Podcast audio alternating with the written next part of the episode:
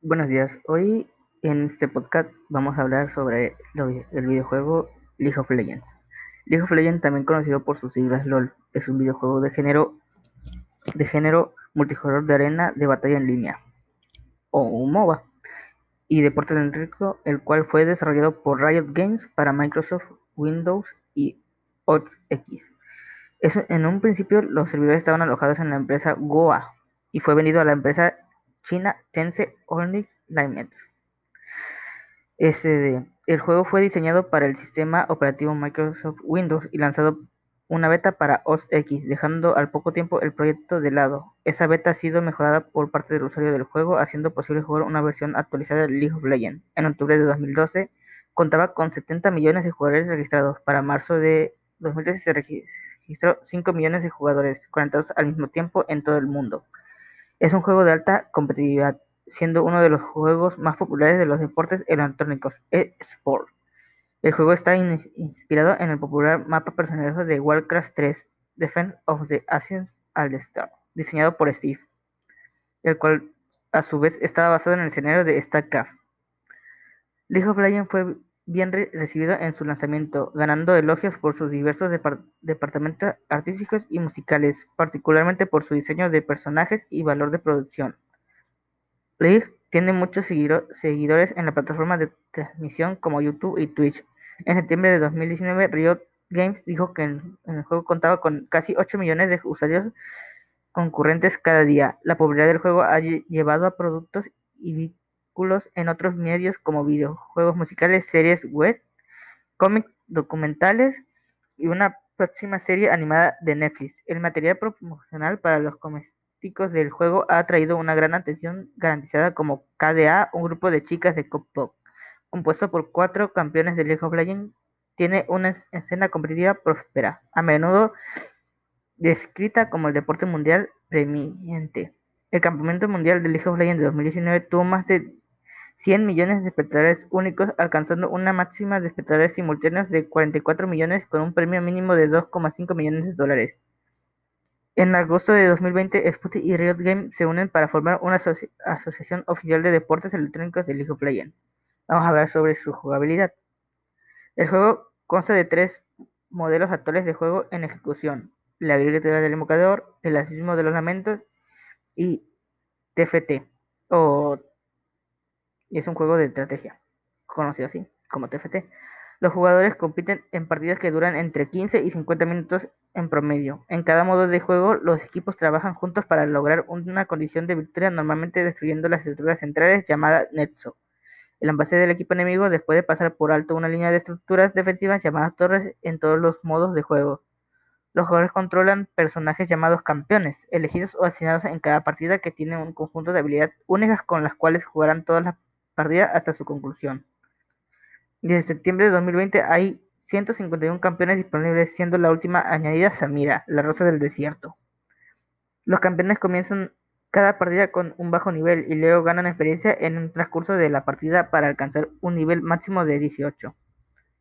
Ganar niveles de experiencia en la partida permite a los jugadores desbloquear las habilidades especiales de sus campeones y aumentarlas de varias maneras únicas para cada personaje. Si un campeón pierde toda su salud, es derrotado, pero es revivido automáticamente en su base una vez que pase el tiempo suficiente. Los campeones también, comienzan cada partida con una cantidad baja de oro y pueden ganar oro adicional durante toda la partida de varias maneras, matando personajes no jugadores conocidos como súbditos y monstruos, matando ayudante o matando o ayudando a matar campeones enemigos, destruyendo las estructuras enemigas pasivamente a través del tiempo y a través de la interacción con artículos únicos o habilidades de campeón, este oro se puede gastar a lo largo de la partida para comprar artículos del juego que aumenten aún más la estadística de cada campeón, ataque, defensa, vida, etc. La jugabilidad es una habilidad de formas la experiencia del campeón, el oro ganado y los artículos comprados son específicos de cada partida y no se transfiere a la partida posterior. Por lo tanto, todos los juegos comienzan cada partida en realidad igualdad de condiciones por respecto a su equipo contrario. A través de la partida, los jugadores también obtienen recompensas que se aplican en su cuenta. Las cuentas de los jugadores comienzan en el nivel 1 y progresan mediante, mediante la cantidad de partidas jugadas. El nivel jugador e independiente de nivel de, personaje, tanto una cuenta de nivel 30 como una de 5 comenzarían en un nivel de, de personaje 1. Al comienzo de una nueva partida desde 2009 hasta 2017, el nivel máximo de la cuenta fue 30 y a, y a medida que los jugadores progresaron, desbloquearon contenido y habilidades adicionales. El sistema fue rediseñado en noviembre de 2017 con, el, con la eliminación del límite de este nivel 30 y la eliminación del sistema de runas maestrías, que otorgó buenos progresivos a los jugadores en funciones de nivel de cuenta. Jugar partidas y subir de nivel proporcional esencia, esencia azul, llamada puntos de influencia IP de 2009 a 2017, una moneda que se puede usar en lugar de dinero real para acceder a ciertas características desbloqueadas. En la partida de 5 vs 5, pasados 15 minutos de partida, es posible realizar una rendición para la votación de ser unánime. Cualquier jugador puede iniciar la votación tomando como un voto a favor al minuto 20, el 28% del equipo debe estar de acuerdo.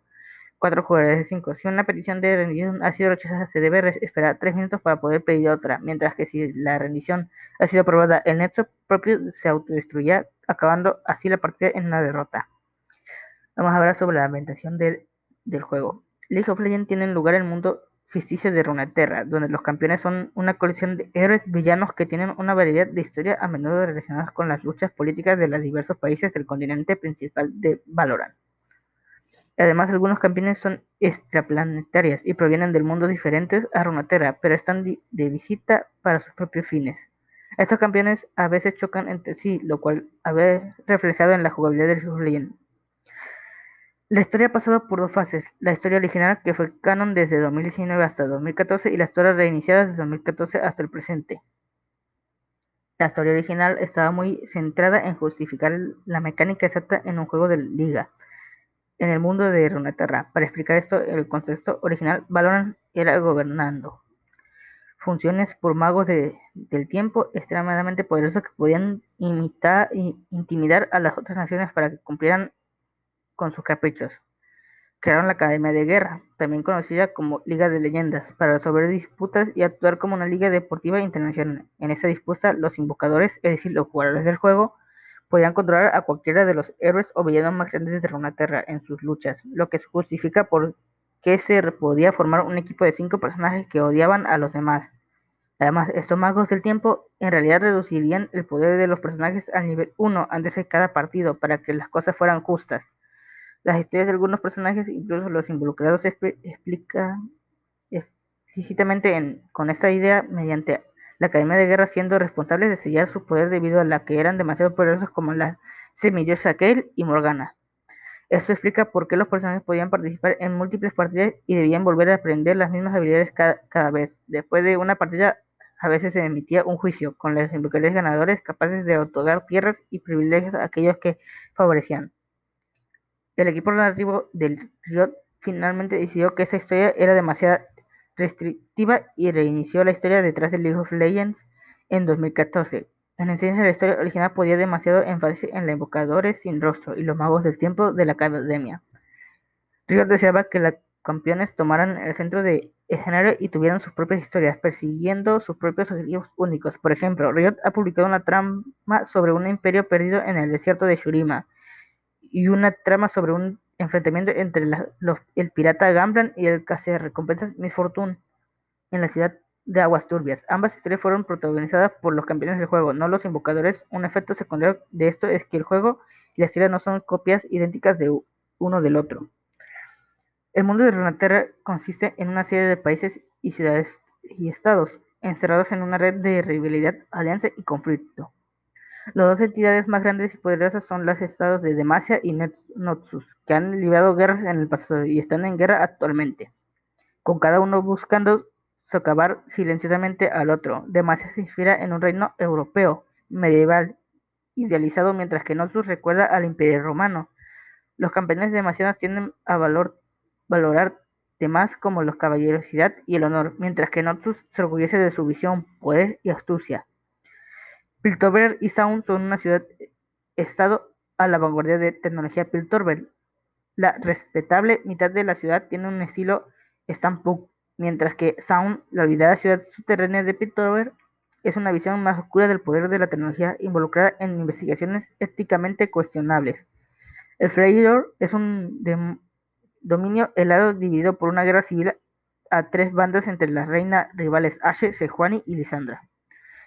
Ciudad de Blen es una ciudad mítica donde habitan los Yordle, una raza de pequeños humanoides exclusivos de League of Legends.